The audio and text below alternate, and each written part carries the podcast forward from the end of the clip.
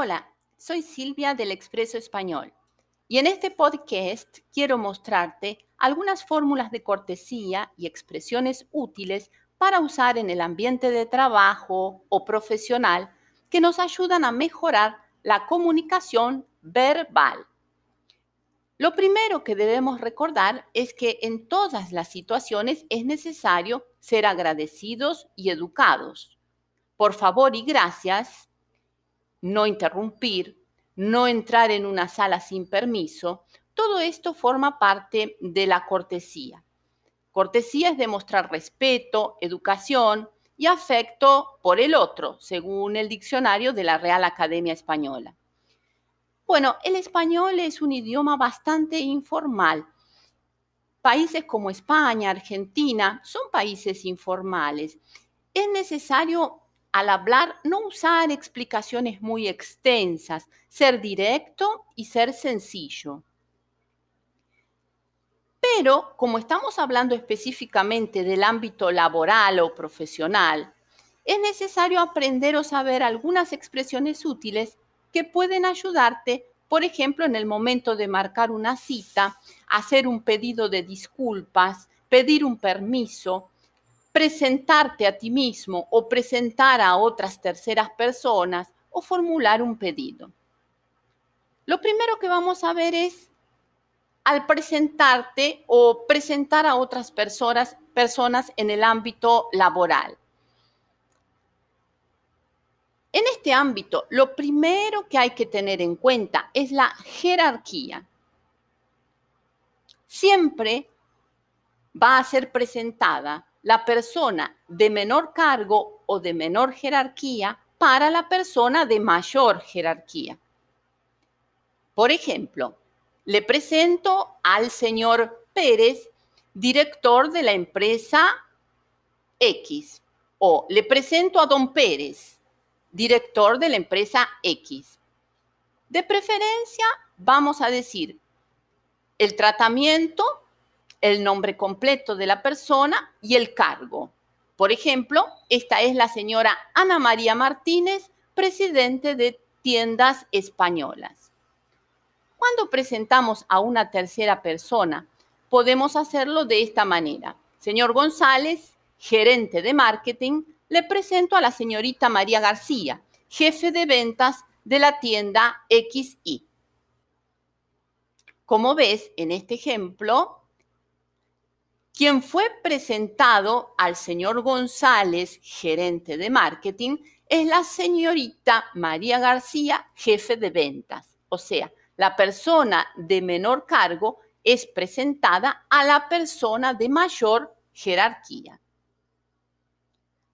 Otro aspecto que hay que tener en cuenta es no entrar en una reunión o en un lugar de trabajo sin saludar o retirarse de una reunión o de un lugar de trabajo sin despedirse. Y aquí hay que poner atención a los tipos de saludos. Si yo entro en una reunión más formal o una reunión dentro del ambiente de trabajo profesional, Voy a usar saludos más neutros como buenos días, buenas tardes, buenas noches. Hola, ¿qué tal? Por ejemplo, es un saludo muy informal. Y para despedirme puedo decir adiós, hasta pronto, hasta mañana, hasta la próxima.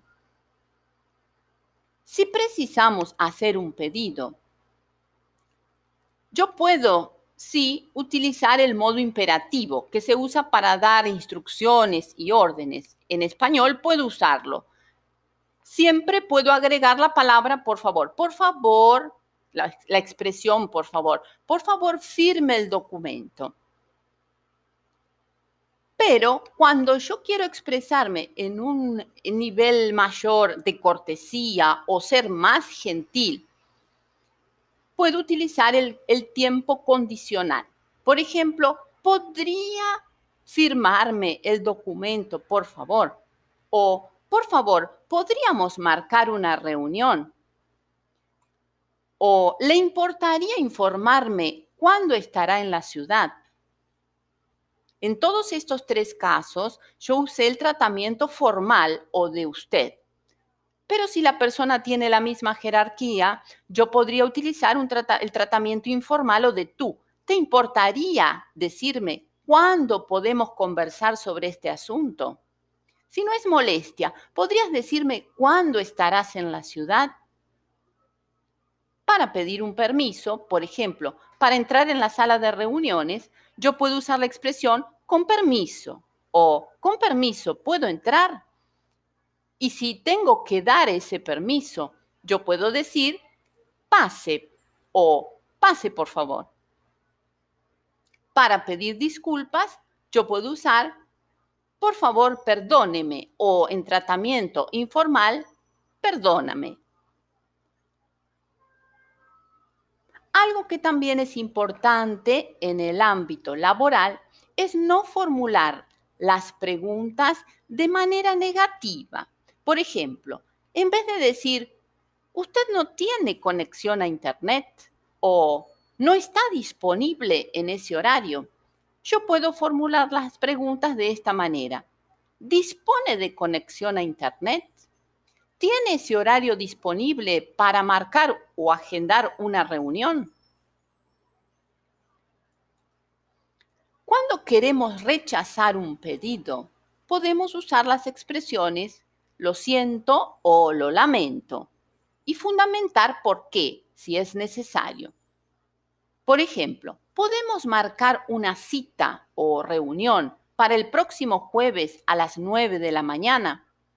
No, mm, lo siento, es que tengo otro compromiso. O no, lo lamento porque ya tengo otra reunión agendada.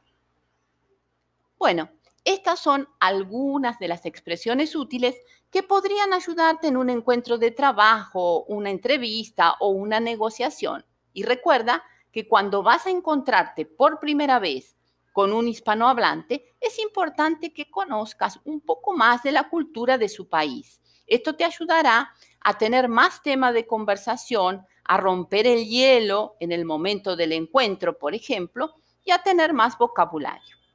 Y si quieres más contenido, visita mi blog www.expresoespanol.com.